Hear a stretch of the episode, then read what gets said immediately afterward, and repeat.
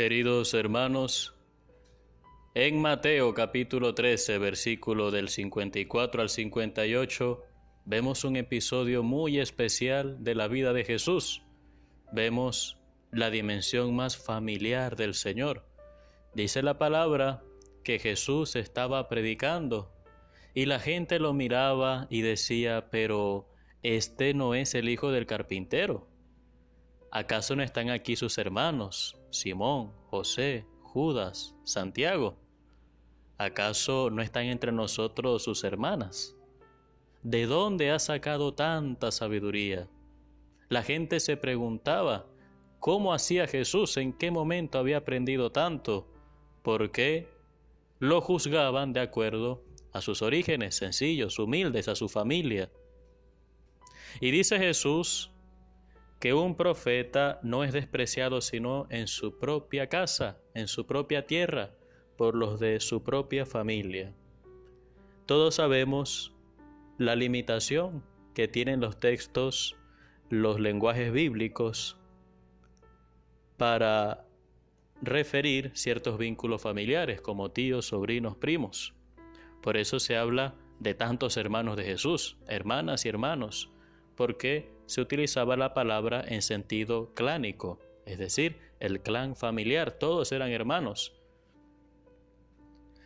Pero Jesús llama la atención de que la familiaridad impedía la fe, de que como lo habían visto crecer en Nazaret, habían perdido la fe en darse cuenta de que Él era el Mesías, el Hijo de Dios. Por eso, hermanos, nosotros a veces tenemos en nuestra familia personas muy valiosas, personas que nos hacen muchísimo bien, pero les juzgamos por su pasado, por sus errores, no les permitimos mejorar, a veces ni siquiera les escuchamos. Hay personas de la calle que aprovechan más la compañía de nuestros familiares que nosotros mismos. Y no puede ser. La familia es un regalo.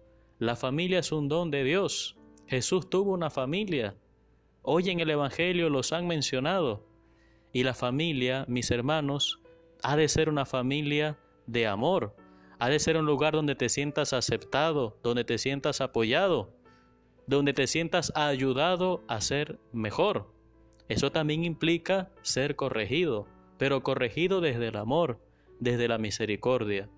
Por eso, hermanos, hoy vamos a valorar muchísimo a nuestra familia, al que vive con nosotros, al que está bajo nuestro mismo techo, también a nuestros vecinos, que son una familia cercana. Qué triste es cuando hay vecinos que no se hablan. Qué triste es cuando Dios te pone personas en el camino y tú no les haces bien, sino que les haces daño, o no permites que ellos te hagan un bien a ti.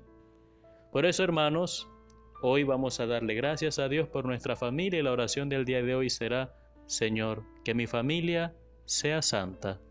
Señor, que mi familia sea santa. Y los que están afuera, los que están en el exterior, que muchas veces nos ayudan y hacen tanto por nosotros, que a ellos también les alcance esta bendición.